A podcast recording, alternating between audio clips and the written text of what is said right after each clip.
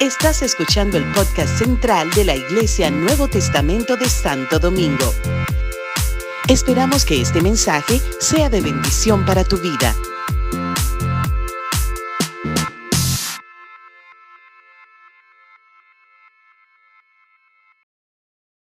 Aleluya. Ustedes no pueden, no pueden, no son capaces de entender. No sé cómo decirlo, pero el gozo que siento, en verdad, de verlos aquí. Porque no fue ayer que empezamos a visitar Santo Domingo, a la República Dominicana. Fue en el año 79 que yo hice mi primer viaje aquí. Y yo tengo muchos, muchos días invertido acá. Muchos viajes, muchas enfermedades, muchas batallas, hasta divisiones en iglesias, cosas así. Una inversión que nos ha costado, no solamente a mí, pero a muchos misioneros.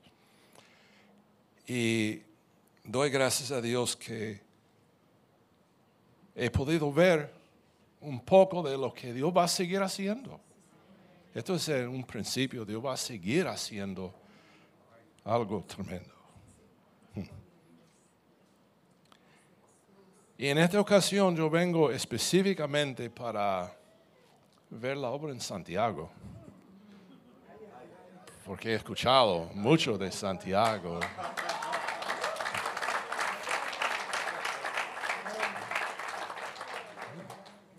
Y e, ese fenómeno que hay una mujer por ahí que parece que es bastante dinámica carismática y predicadora. Y yo dije a los pastores, yo voy a ver lo que Dios está haciendo porque nuestro concilio necesita eso. Necesitamos eso.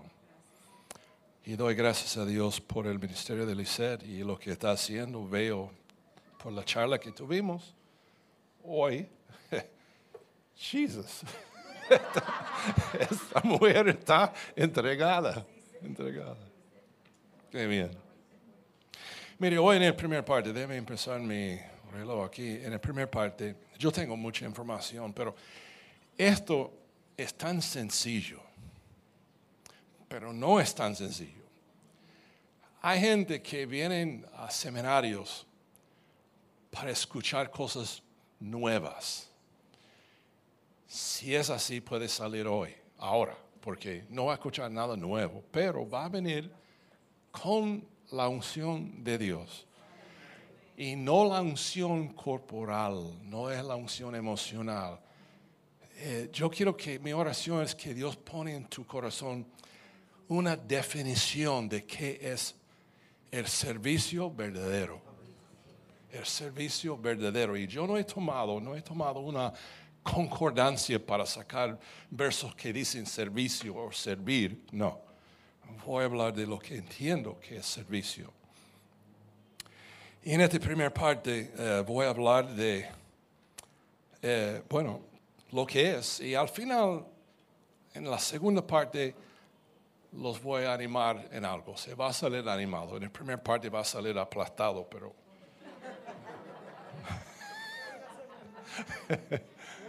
Porque la definición de servicio es muy fuerte, muy fuerte. Si, si somos servidores, la misma palabra servidor significa que uno no pertenece a sí mismo. Es la, la definición, uno está sirviendo a otro.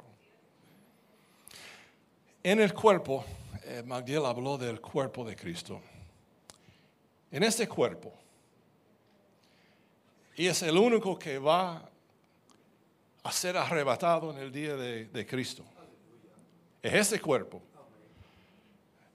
No hay visitas. No hay visitas. Hay miembros. Familia.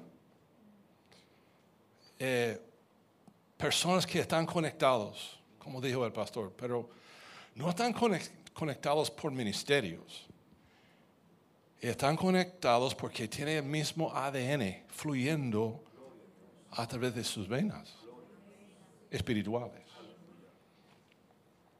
Cuando recibimos a Cristo, somos nacidos de nuevo y, y Dios nos incluye en su familia. Y después viene el Espíritu Santo y el Espíritu Santo nos bautiza en ese cuerpo, en ese cuerpo. Eso no es automático cuando uno viene a Cristo. Y si quiere pelear doctrina, podemos pelear doctrina. Esa experiencia viene aparte, como vino a los discípulos. Y es un momento cuando el poder de Dios viene y posea una persona. Entonces ese fenómeno viene a nosotros en formas distintas. Uh, me explicó hoy cómo ella recibió ese eh, Cristo y también el bautismo en el Espíritu Santo y me identifiqué mucho con ella porque yo lo recibí a sí mismo. Nadie me predicó del bautismo del Espíritu Santo. Alguien me predicó del bautismo del Espíritu Santo después que yo había recibido el Espíritu Santo. Entonces lo que el tipo me dijo era interesante, pero yo ya tenía esa experiencia. Entonces desde ese día, cuando el dedo de Dios te toca, jamás tú vas a ser igual. Jamás tú vas a ser igual. No hay tal cosa, escúchame bien, no hay tal cosa de gente que son medio cristianos que han sido bautizados de verdad con el Espíritu Santo. Es imposible, porque el amor de Dios nos posee, nos controla. Entonces, ser nacido de nuevo, aquí vamos a, al cristianismo 101 ser convertido significa que uno es primero redimido. Redimido significa comprado. Comprado. Y si tú eres comprado, tienes otro dueño. Y ese dueño, en su majestad y su poder, te ha predestinado desde antes del fundamento del mundo para cumplir su propósito divino, su propósito eterno que fue hecho antes de la fundación del mundo. Es para decir que si uno pertenece a Cristo, uno no tiene vida propia. O yo, yo me gustaría pensar que yo tengo mi vida que yo tengo mis derechos, que yo tengo mi identidad, pero la verdad es que yo pertenezco a otro. Y cada vez que yo he tratado salir de ese rumbo, ese otro me dice, ah, acuérdese quién es el dueño aquí. Porque si quieres, yo te vuelvo a la vida de antes. Entonces me arrodillo y digo, no, por favor, no hagas eso porque...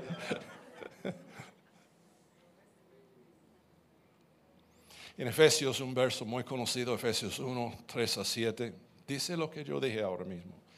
Bendito sea el Dios, sea Dios y Padre de nuestro Señor Jesucristo, que nos ha bendecido con toda bendición espiritual en lugares celestiales. Muchos predicadores se concentran allí pero vamos adelante. Según nos escogió en Él antes de la fundación del mundo, para que fuéramos santos y sin mancha delante de Él, en amor nos predestinó para adopción como hijos para sí mediante Jesucristo, conforme al beneplácito de su voluntad.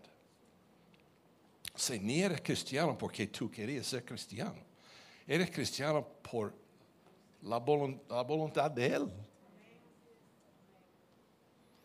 Para alabanza de la gloria de su gracia que gratuitamente ha impartido sobre nosotros en el amado. En Él tenemos redención, redimidos somos, comprados, mediante su sangre el perdón de nuestros pecados según las riquezas de su gracia. Verso 11. También hemos obtenido herencia, habiendo sido predestinados según el propósito de aquel que obra todas las cosas conforme al consejo de su voluntad. Hay tanta doctrina allí, hermanos, que mi cabeza está volando ahora mismo. Tantas cosas que podemos hablar.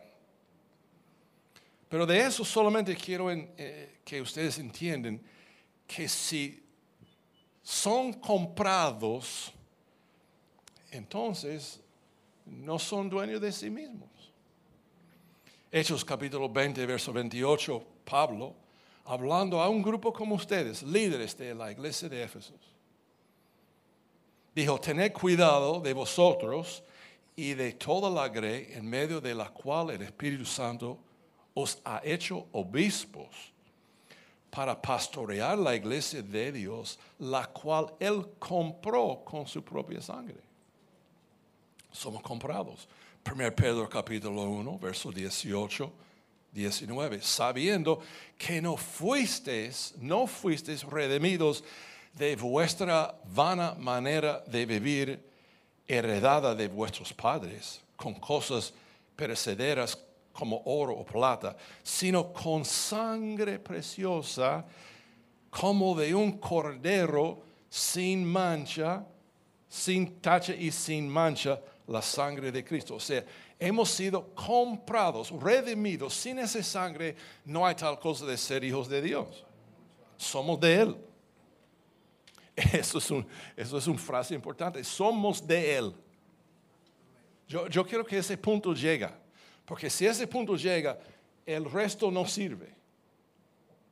Es importante. Hay muchos, yo conozco de cerca muchos pastores que cuando una visita entra, si la visita está manejando un auto de año, ya tiene título de algo en la iglesia. Esta gente son empresarios y saben del auto, del reloj, de cómo uno se viste, quiénes son. Y entonces cuando llega el primer diezmo, ahí está sellado. Presidente del grupo de qué sé yo. Ellos inventan un grupo. Si no hay un grupo, inventan uno.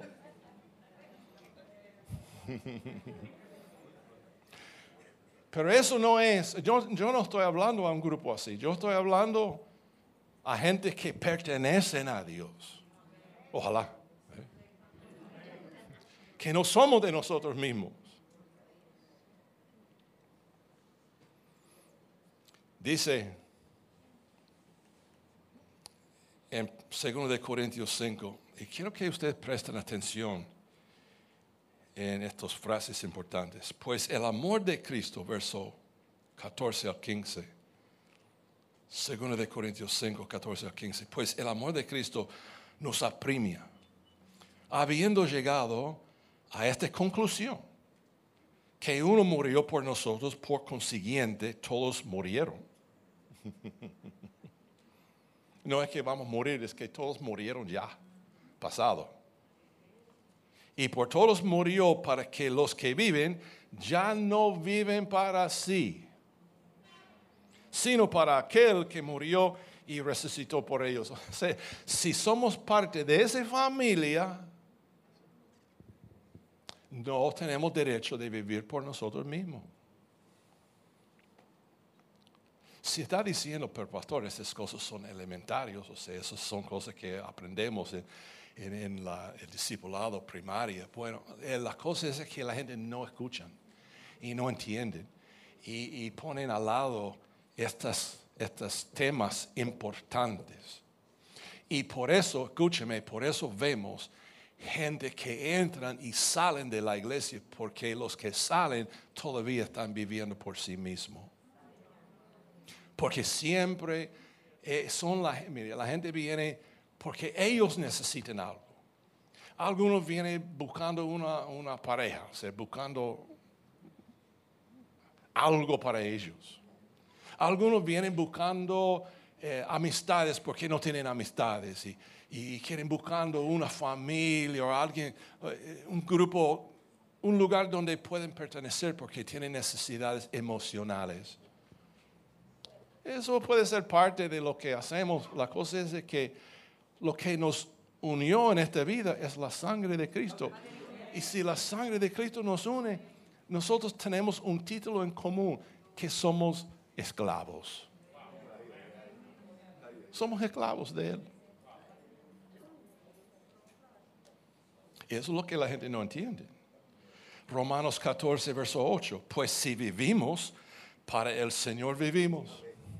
Y si morimos, para el Señor morimos. Por tanto, ya que sea, ya sea que vivamos o que moramos, del Señor somos. Eso, entiende, entiende la idea. Estoy predicando lo básico, lo este, evangelismo 101. ¿eh? Pero muchas veces nos olvidamos esa parte. ¿Y por qué eso es tan importante? ¿Por qué? Escuchen ese verso y escúchalo como si nunca había escuchado ese verso antes. 1 Corintios 15, verso 22 al 23. Porque así como Adán, todos mueren, también en Cristo todos serán vivificados. Pero cada uno en su debido orden, Cristo las primicias, luego los que son de Cristo en su venida. Los que son de Él. Hay de aquel que no tiene ese título. Y ese título no viene porque uno pasa al altar. Eh, eh, mucha gente pasa al altar y, yo, yo, tengo dificultades con eso ya. Porque invitamos a la gente al frente y decimos eh, cosas ridículas. Nosotros, los pastores, decimos cosas ridículas, como si estás aquí hoy por la primera vez, pasas aquí al frente y recibe Jesucristo en tu corazón y serás nacido de nuevo. Eso no es la conversión. La conversión no es recibir a Cristo. Es que tenemos que darnos a Cristo. Yo me doy a Cristo. Entonces, por eso, eh, muchos nuevos convertidos no duran mucho porque piensan que han recibido a Cristo. ¿Entiende?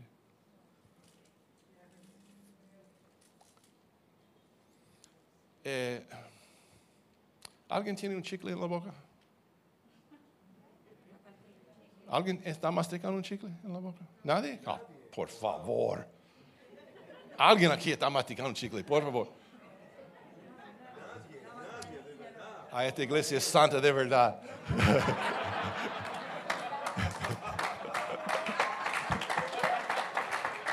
ok. Solamente necesito un chicle, nada más, si ustedes no lo tienen. Entonces, Sí, quiero mostrarte algo muy, muy sencillo. Muy sencillo. Tráemelo. Ven acá, ven acá. Mastícalo, pero mastícalo.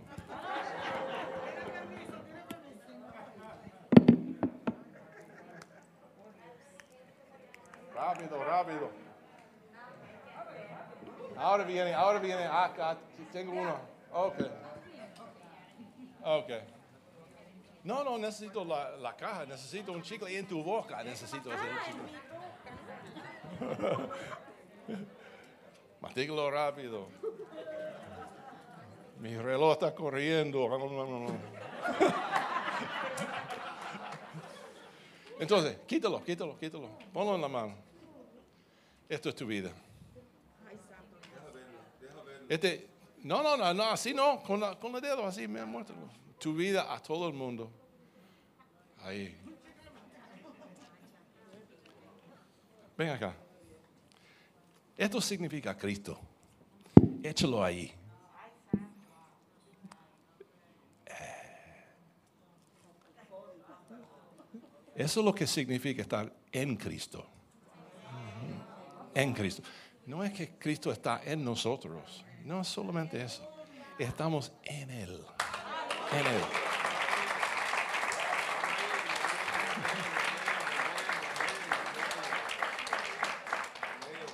Siempre alguien tiene un chicle. Yo sé, esa iglesia en verdad tiene algo. Entonces, los que son de Él tienen esperanza en aquel día. Pero uno no puede decir, yo pertenezco a Él, si no hay evidencias de estar en Él. No es un título gratis, es un título de hechos. Es un título que uno dice, no, yo pertenezco a Él. Ahora, he dicho todo eso para dirigirnos a lo siguiente.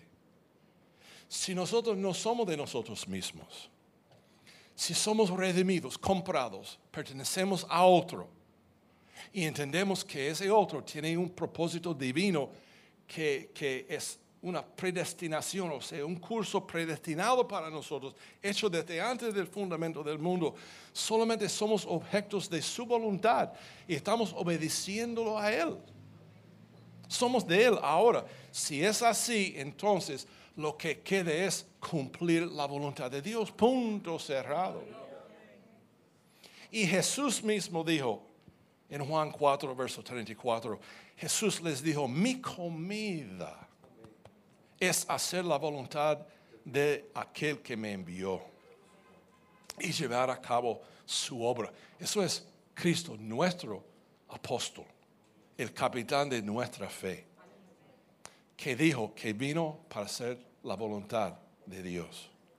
Juan 6, 38, porque he descendido del cielo, dice Cristo, no para hacer mi voluntad, sino la voluntad de aquel que me envió. Ahora, ¿quién puede decir que tiene derecho a hacer su propia voluntad? Si nuestro Creador y el apóstol de nuestra fe dice que no vino para hacer su voluntad, ¿cómo puede ser que nosotros tenemos tantos pantalones para hacer nuestra voluntad? Es imposible. Es imposible. Hay un verso en la Biblia que me tocó en el principio de mi ministerio.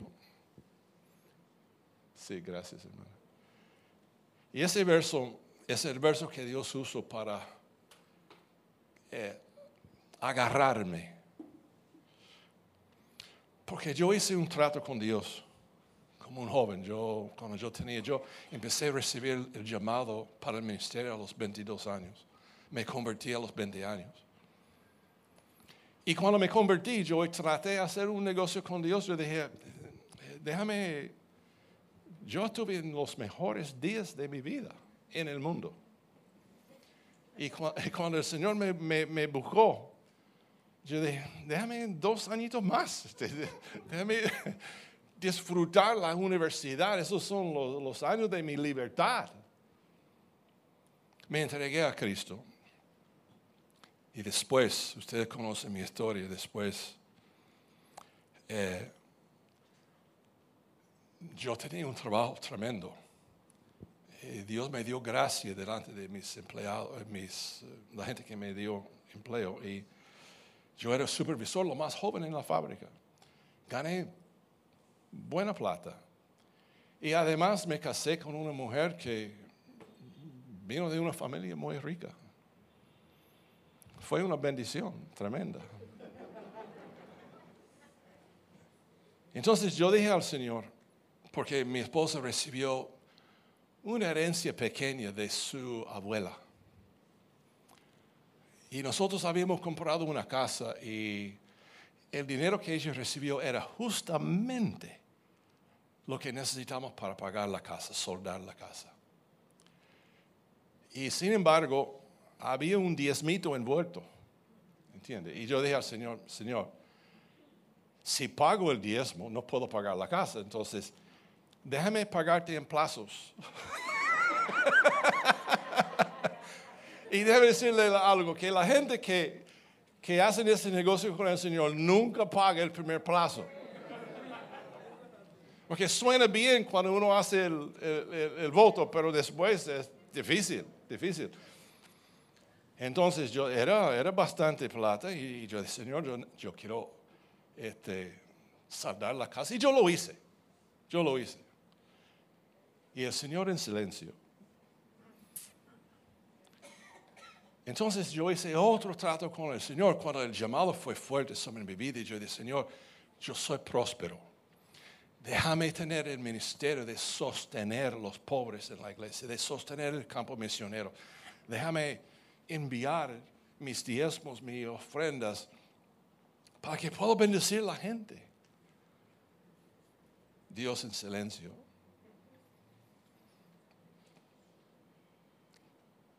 Y pasó tres años más, o dos años más. Y estuve en una convención y el predicador, un ancianito, moreno, se levantó a predicar y predicó este verso. En Hebreos 10, de 5 al 7, dice, por lo cual, al entrar Él en el mundo, dice, sacrificio y ofrenda no has querido. Esa frase nada más me aplastó. Sacrificio y ofrenda no has querido. Pero un cuerpo has preparado para mí.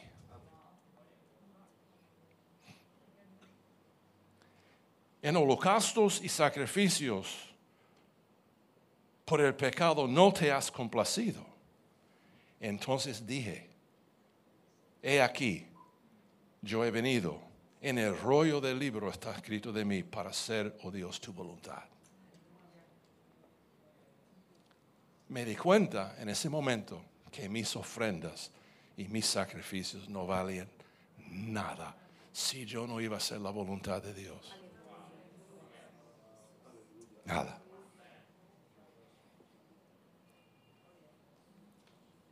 Y Dios sabía en su sabiduría que Él no importaba en aquella ocasión de mi diezmito, porque después me dio otro verso y me dijo, yo no quiero un diezmo, yo quiero todo.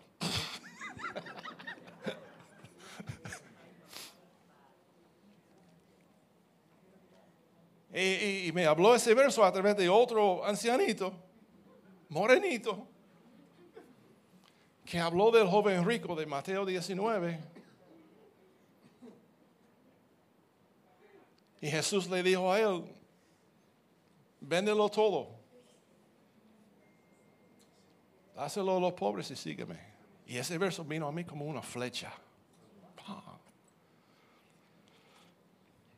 Pero yo estaba cubierta porque mi esposa era muy egoísta.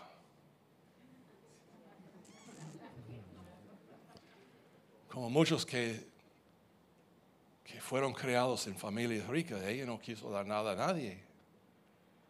Y yo dije, bueno, de ese verso estoy protegido porque...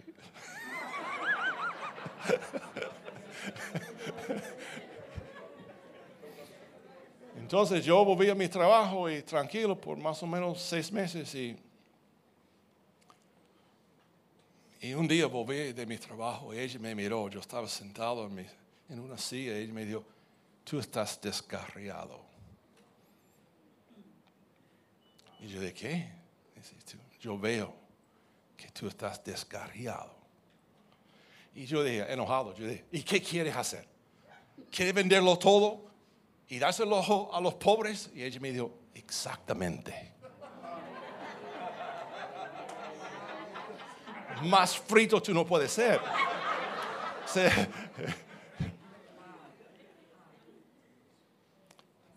Entonces, yo, no digo que eso es para ustedes, eso no es para ustedes, eso es un llamado particular que Dios me dio a mí. Y volvió ese anciano al lugar donde vivimos y yo le dije a él, yo estaba sufrido, sufrido. Yo me senté en, en- la casa donde estuvo visitando y yo dije, mire, Dios me está llamando, me miró y dijo, yo sé. En aquel tiempo,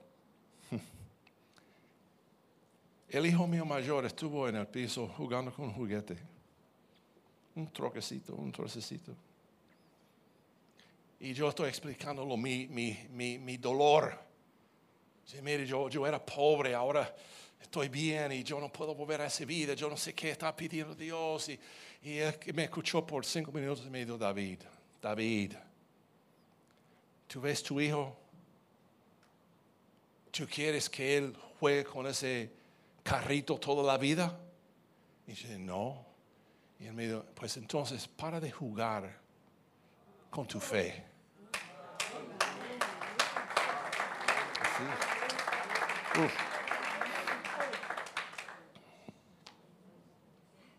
Difícil, wow. Y yo dije, Señor, déjame quieto porque esto está, de pedir todo es mucho, mucho. Pero lo hicimos. Vendimos todo, vendimos todo, casa, ca- todo, todo, todo. Dimos todo que tuvimos a la iglesia. Y allí empezó un, trato del Señor conmigo, pero yo entendí, yo entendí que lo, yo tuve que hacer eso, yo era obligado a hacer eso porque estoy hablando, ah, no estoy predicando una doctrina aquí, no piensen que estoy diciendo que tienen que hacerlo, eso fue para mí. Entonces, eh, yo entendí que como yo no soy de, de- mí mismo, soy un esclavo de Dios, yo entendí eso.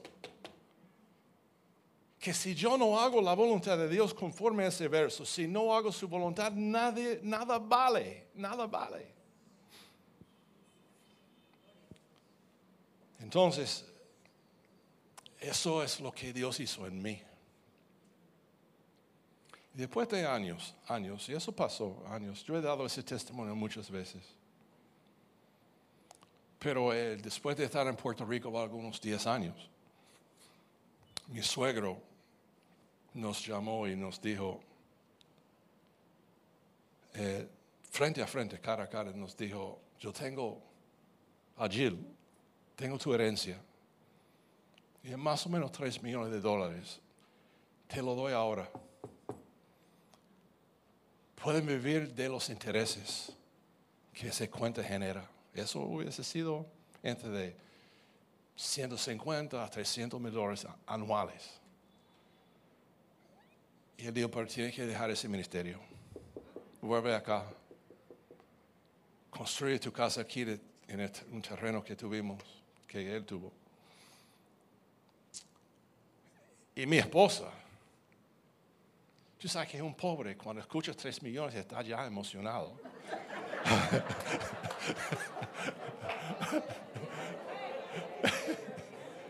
Entonces yo, yo, pero yo, yo, yo sabía que yo no, yo no podía decir nada, porque era un trato de él y ella. Y ella dijo, mire papi, tú eres mi papá terrenal. Y tú me dices, me está diciendo, si yo hago tu voluntad, me va a dar una herencia.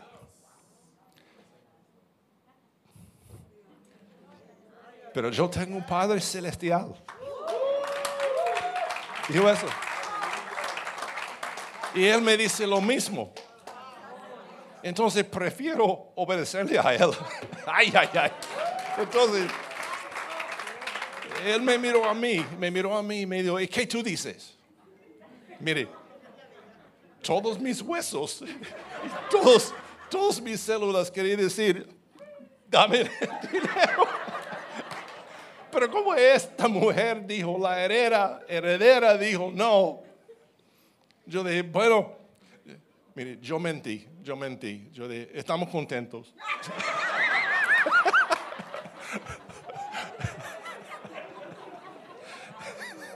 Ay, hermanos. Entonces, mi, él se fue de la casa enojado. Y mi suegra me vino a mí y me dijo, David, tú siempre estás diciendo que solamente necesitas a Cristo. Quiero decirte que desde hoy solamente tienes a Cristo.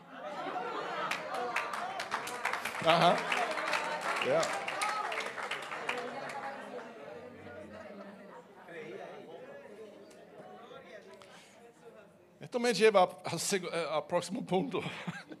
Ese, ese nivel de, de entrega, de lo que yo he hablado ya, ese nivel de entrega envuelve sacrificio propio.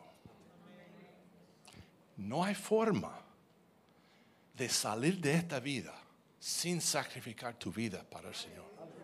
No es posible. Él va a pedir de ti mucho más que tú piensas. Mucho más. Pero acuérdate que Jesús cuando oró al Padre, Él dijo, todo lo que tú tienes es mío y todo lo mío es tuyo. Ve la transferencia, todo es tuyo, es mío y todo lo mío es tuyo. Ahí está. Que Dios nos lleva a un lugar donde sufrimos. Pero es una prueba para que Él pueda bendecirnos. A ver si somos capaces de recibir lo que Él en verdad tiene. Porque créeme, escuchen bien, las limosnas que estos pastores por ahí están diciendo, estos pastores de la prosperidad están diciendo, no tienen nada que ver con las riquezas del reino de Dios. ¿eh? No.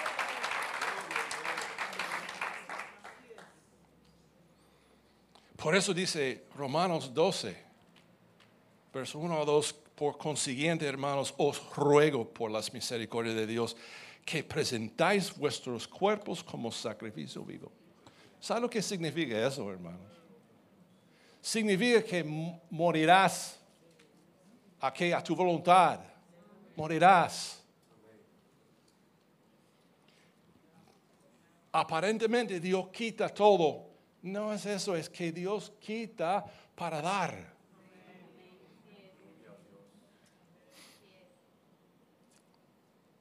Os ruego que por la misericordia de Dios que presentáis vuestros cuerpos como sacrificio vivo y santo, aceptable a Dios, que es vuestro culto racional. Y no os adaptéis a este mundo, sino transformaos mediante la renovación de vuestra mente para verifiquéis cuál es la voluntad de Dios. O sea, ni puedes entender qué es la voluntad de Dios hasta que tu cuerpo está sobre el altar ni puedes entender lo que es la voluntad de Dios. Puedes, puedes tener algunas ideas de lo que puede ser que Dios va a pedir de mí. Hay mucha gente emocional, muchos cristianos emocionales que escuchan voces y dicen que es la voz de Dios. Pero ¿cómo, ¿cómo puede ser que uno escucha la voz de Dios a menos que uno está sobre el altar? Dios no es un bruto, Dios sabe que solamente los entregados pueden escuchar su voz. Porque uno entregado no va a pervertir la palabra de Dios con su voluntad porque tiene temor de Dios. Entonces, hay que hacer esto. Todo lo que yo dije nos lleva a este momento cuando presentamos nuestros cuerpos, ok, ya no vivo yo. ya, no vivo. Yo voy a ser siervo de Dios hasta el último. Y déjame incluir aquí algo eh, importante es hasta la muerte. Es hasta la muerte. Si estás sirviendo a Dios, es hasta la muerte. No me, no me dejes escuchar que quiere tomarlo suave cuando llegues a los 65 años. Silverio.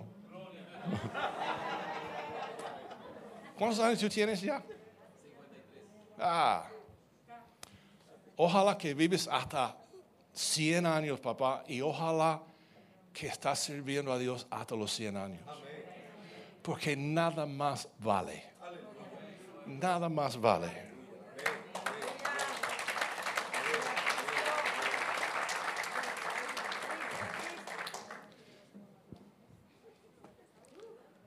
Yo cumplo 70 años este año. 70 años. Yo no tengo ninguna intención de dejar esto. Mientras que tengo boca y mi mente está funcionando y me pagan un pasaje primera clase, no hay problema. Yo vengo.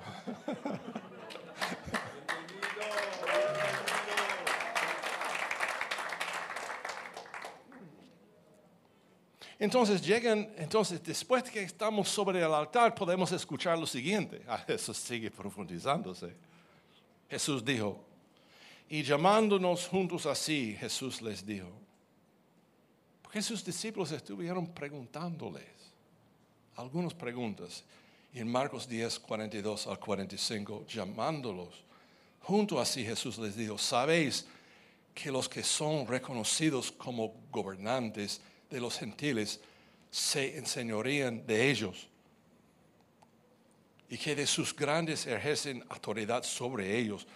Pero entre vosotros no es así, sino que cualquiera de vosotros que desea llegar a ser grande será vuestro servidor. Y cualquiera de vosotros que desea ser el primero será siervo de todos. Porque ni aun el Hijo del Hombre vino para ser servido. ¿Y quién tuvo más derecho que él? Sino para servir y para dar su vida en rescate por muchos. ¿Por qué Jesús hizo eso? Porque estuvo mirando más allá. Él sabía, Él vino de la eternidad y estaba volviendo a la eternidad. Él sabía lo que nosotros no entendemos.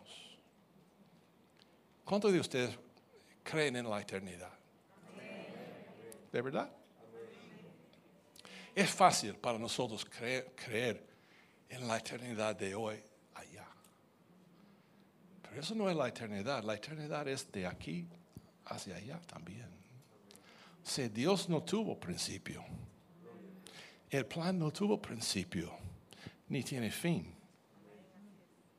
Tú fuiste conocido, tú fuiste conocido desde antes.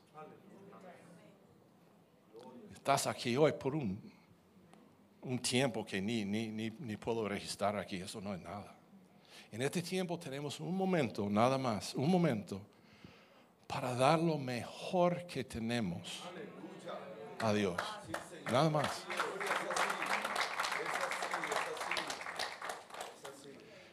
Entonces, eso nos lleva a otro nivel. Escuchan los versos que nadie quiere leer. En Lucas 14, versos 26 a 27, si alguno viene a mí, si alguno viene a mí y no aborrece su padre y madre y a su mujer e hijos y sus hermanos y hermanas, y aún hasta su propia vida no puede ser mi discípulo. ¿Qué significa ese, verso? Que Dios hizo la institución de familia. Dios no está eh, predicando esa doctrina de eh, aborrece tu familia y sígueme, no. Pero a veces la voluntad de Dios, como mi suegro vino tentándonos con dinero para dejar el ministerio, hay que aborrecer ese voz y agarrarnos de Cristo. Ese es. Mi familia me criticaron mucho, mucho. Mi mamá me envió a infierno no sé cuántas veces. Sí, pero así me, maldijo mucho. Entonces uno tiene que escoger lo mejor y, y, dejar el otro. Yo fui llamado, mire, aquí en la República Dominicana, en Puerto Rico, en verdad no tenemos muchos misioneros. Yo soy misionero, yo vine aquí, eso es mi campo misionero. Yo empecé en Sábana Larga y algunos de ustedes ni saben dónde está. Sábana Larga. Me bañé en los ríos allí, yo no había nada, nada. Predicamos al aire a la gente. Había una familia que nos dio casa allí. Yo dormí la primera noche en una cama de paja. Jamás en mi vida yo he dormido en una cama de paja. Y una carcata por la noche vino y, se sentó acá. Ay, Dios mío. Fuerte. Entonces, eh, si alguno viene a mí, este verso es mal entendido por muchos, pero el contenido del verso está parado. Ninguno que quiere ser discípulo puede decir que lo más importante para mí es mío. No, no, no. Él llega al núcleo de nuestra vida y dice, ni esto, ni esto.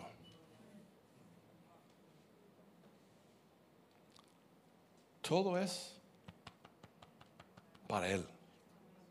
Si vivimos, vivimos por Él. Ahora entonces, ¿por qué tantas cosas? ¿Por qué todo lo que yo he hablado hasta ahora? Mire, Dios es tan bueno.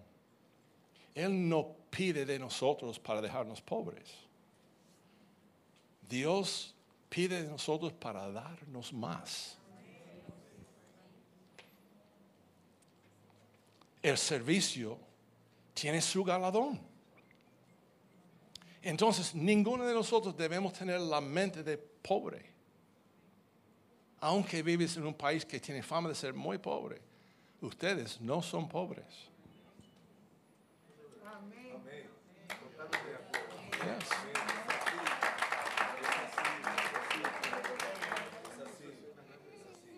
En Juan 12, versos 24 y 26, Jesús habla de ese galardón. Dice, en verdad, en verdad os digo, que si el grano de trigo no cae en tierra y muere.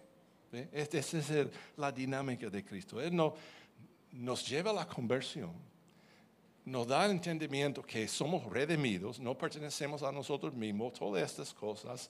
Tenemos que hacer sacrificios vivos, tenemos que entregarnos completamente a Él, bla, bla, bla. Eso es la muerte nuestro. Se, nos descatamos de nosotros mismos, se, no, nos, ¿cómo se dice? Eh, quitamos de el yo para que Él pueda vivir en nosotros. Ese es el grano de trigo cayendo a la tierra y se muere.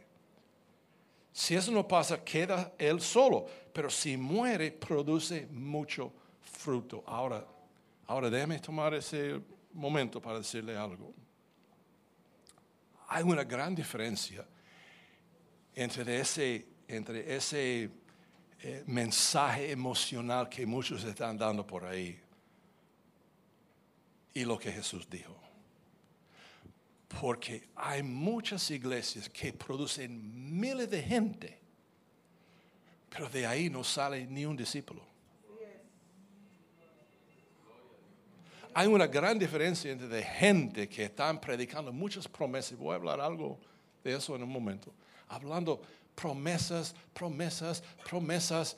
Entonces la gente viene escuchando esas cosas gloriosas que los profetas están diciendo. Profetas que no son profetas, son animadores nada más. Entonces lo que dicen, lo que dicen no se cumplen y la gente lo tragan como quiere porque quieren escuchar algo. Quieren escuchar algo.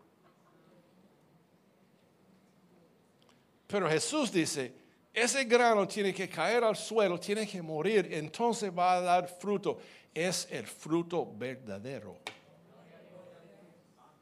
Fruto verdadero. El que ama su vida la pierde. Y el que aborrece su vida en este mundo, la conservará para la vida eterna. Hmm. Wow. Si alguno me sirve, este es el verso que me agarró, si alguno me sirve, que me siga.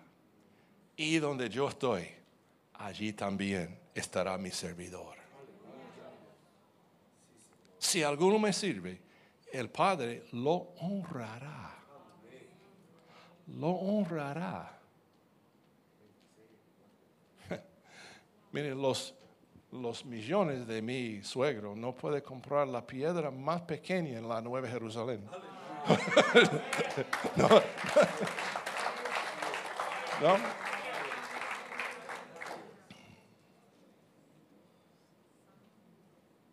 Entonces, este es el verso que me animó mucho porque yo, yo tenía la oportunidad de ser un buen creyente en una iglesia, pero vino el Señor con su voluntad, entonces me trató. Pero este verso, cuando Jesús dijo que si el que me siga, si alguno me sirve, que me siga y donde yo estoy, ¿dónde está Él? A la diestra del Padre. A, las, a la diestra del Padre está sentado. Gamaliel, vamos por ahí. Vamos por ahí. Donde no hay dolores, no hay enfermedades, no hay piedras de... No hay nada, nada de esas cosas. Entonces, eso me anima mucho porque la Biblia dice que sus siervos en Apocalipsis 21, 22 dice, y sus siervos verán su rostro. Y nadie hasta el día de hoy ha visto el rostro del Señor. Esto está reservado para nosotros. Eso vale la pena. Vale la pena para ver el rostro del Creador. Él pasó delante de Moisés y dijo, te voy a dejar ver mis espaldas, porque son más de uno. Padre, Hijo, Espíritu Santo. Y Moisés, ahí con la mano de Dios, aguantándolo ahí, vio las espaldas del Señor. Y cuando pasó, proclamó su nombre.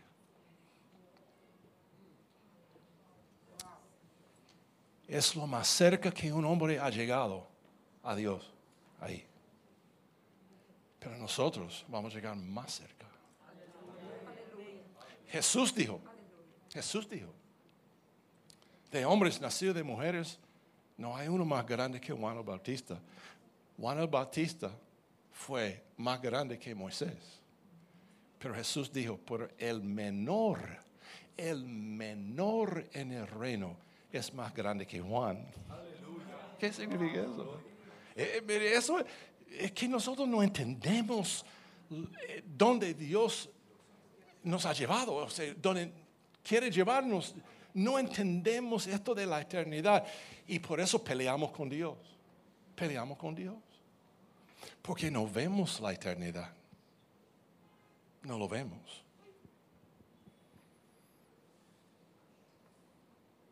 Entonces, servir a Dios es un privilegio. Un privilegio. ¿Cuesta? Claro que cuesta. Pero Dios nos da galardones, Dios nos da recompensas.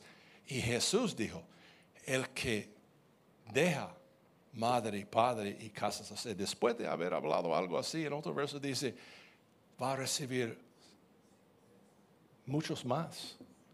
Dijo, en esta vida y en la vida venidera. Y ese verso me salvó.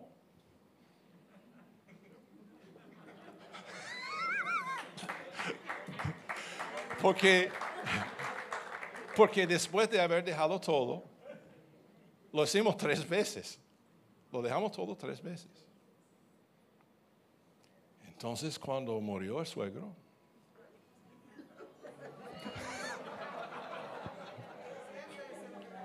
vino la bendición y yo agarré ese verso y yo lo dijiste.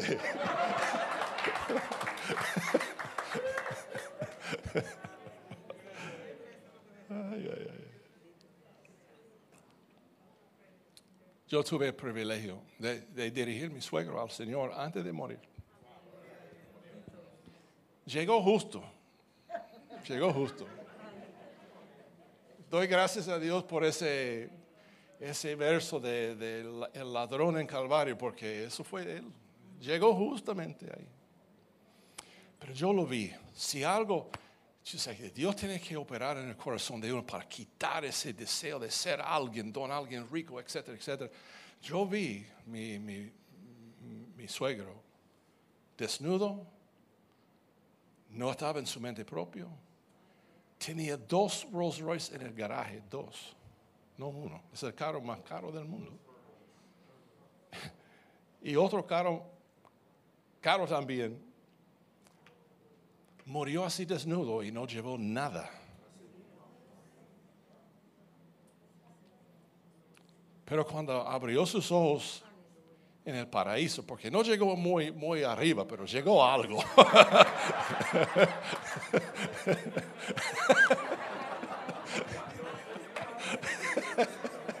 Mire, cuando yo llegue, yo voy a volar rápido. ¡Eh! Adiós.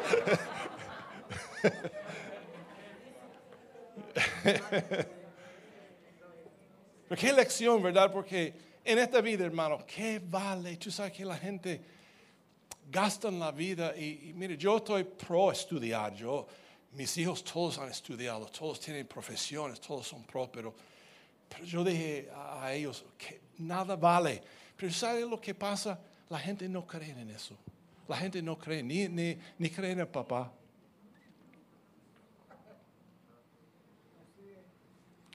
hay que experimentarlo, hay que, hay que vivirlo. Pablo, he dicho todo eso para decir, Pablo podía expresarse en la siguiente manera, sabiendo todas estas cosas que yo he hablado hasta ahora. Dice, pero aunque yo sea derramado como libación sobre el sacrificio y servicio de vuestra fe, me regocijo y comparto mi gozo con todos vosotros. ¿Sabe que es un, una ofrenda de libación? Es una vida derramado. Derramado.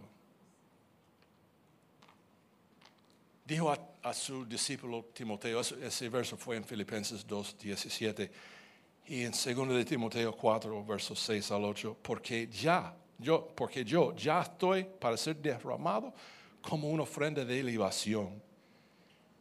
Y el tiempo de mi partida ha llegado. Él sabía, sabía que iba a partir con el Señor. Yo he peleado la buena batalla, he terminado la carrera, he guardado la fe y en el futuro me está reservado la corona de justicia que el Señor, el juez justo, me entregará en aquel día. Y no solo a mí, sino también a todos que aman su venida.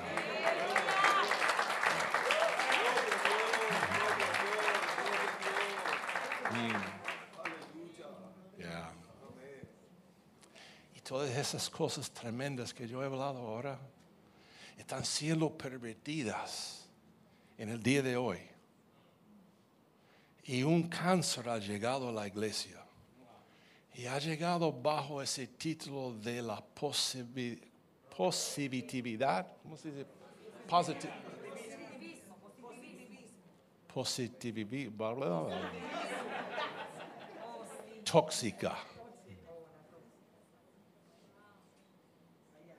Son esa gente que dice cosas que vienen a la mente, no viene de Dios, pero viene con palabras positivas, pensamientos para quitar las emociones negativas de la gente. Entonces, que viene con ese mensaje que habla de todas las cosas grandes. Mire, yo, yo escucho, esos profetas siempre dicen lo mismo mi hijo, yo te he escogido desde antes del fundamento del mundo, te voy a dar un ministerio al mundo, tú estás llamando a las naciones, te voy a bendecir, tú vas a mover montes, bla, bla, bla. Y se emocionan. Y nada pasa. Pero yo no, nunca he escuchado, mire, yo profeticé sobre un hermano. yo hago eso no a menudo, pero en, en, Panamá un hombre pasó al frente y yo estuve en una este, convención, yo prediqué un mensaje y él pasó al frente y yo fui donde él y puse la mano encima. Él era el tercero en la nación en, cuanto a las finanzas del, del país me dijo el pastor. Yo no sabía antes, pero yo fui y yo puse la mano sobre él y yo dije, Señor, aplástalo.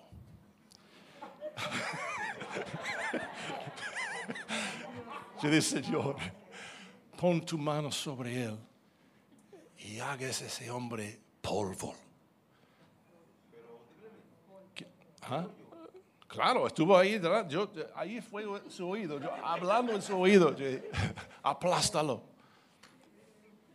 muéralo, haz todo lo que tú tienes que hacer para que Él no, no vive ya. Este Señor es tu instrumento. Eso fue Chico Gómez. Chico Gómez, que ahora es el copastor de mi amigo Hermes Espino en Panamá. Ese, día me miró como un terror. Pero ¿dónde está la positividad tóxica? ¿Dónde está?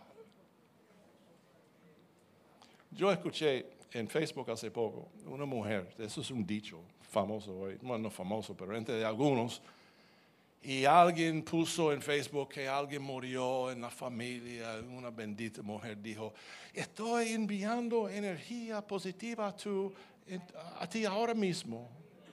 Mamita, esa palabra no, salió de aquí acá y nada pasó. Nada va a pasar. Tú no puedes enviar energía positiva a nadie. Tú no tienes, tú no, ¿Qué tú tienes? Tú no tienes nada. Es una fantasía que la gente tiene. Entonces, la, iglesia, como no quieren escuchar lo que yo expliqué a ustedes, de que es un servidor verdadero, han hecho su propio evangelio para animar a la gente. Para que vienen a la iglesia y por una hora se olviden que hay un mundo y hay un diablo. Y créeme que el diablo no se queda afuera, está adentro también. Está adentro. Ellos tratan de crear un, un, ambiente que solamente se dirija al lado positivo del cristianismo. Hay un lado grande, hay muchos versos que dicen que Dios nos va a bendecir, nos va a prosperar, que todo es para nosotros, etcétera, etcétera. Pero también hay versos que dicen que tiene que morir. Tiene que morir. El gozo inefable, no hay problemas, todo es tuyo, no tienes que hacer nada, descansa en el Señor. Y aquellos que predican la gracia y no saben qué es la gracia.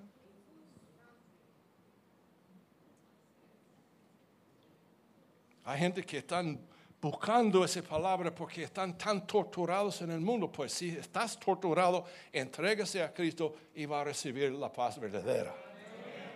Es así. Dice que no hay batallas. No hay batallas.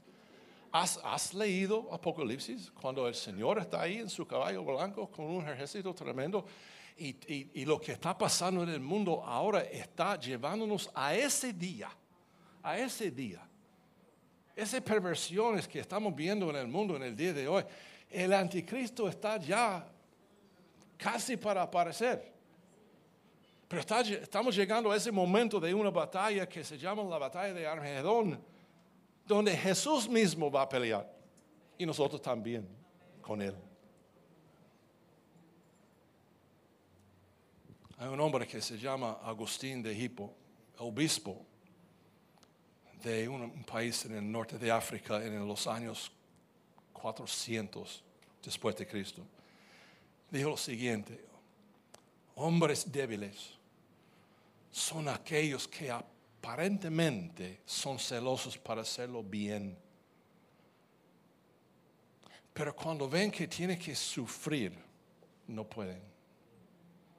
No pueden.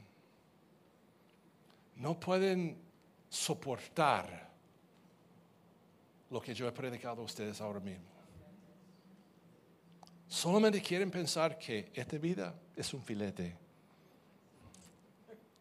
Es bueno Dios es un Dios bueno que jamás te va a dejar sufrir. Cuando llega el enemigo con ese pensamiento, miras a la cruz para recordarse que Dios dijo en su palabra que Él se complació moler su propio hijo. ¿Moler? Crucificarlo, herirlo porque para Dios esto no es lo importante, es allá. Es allá.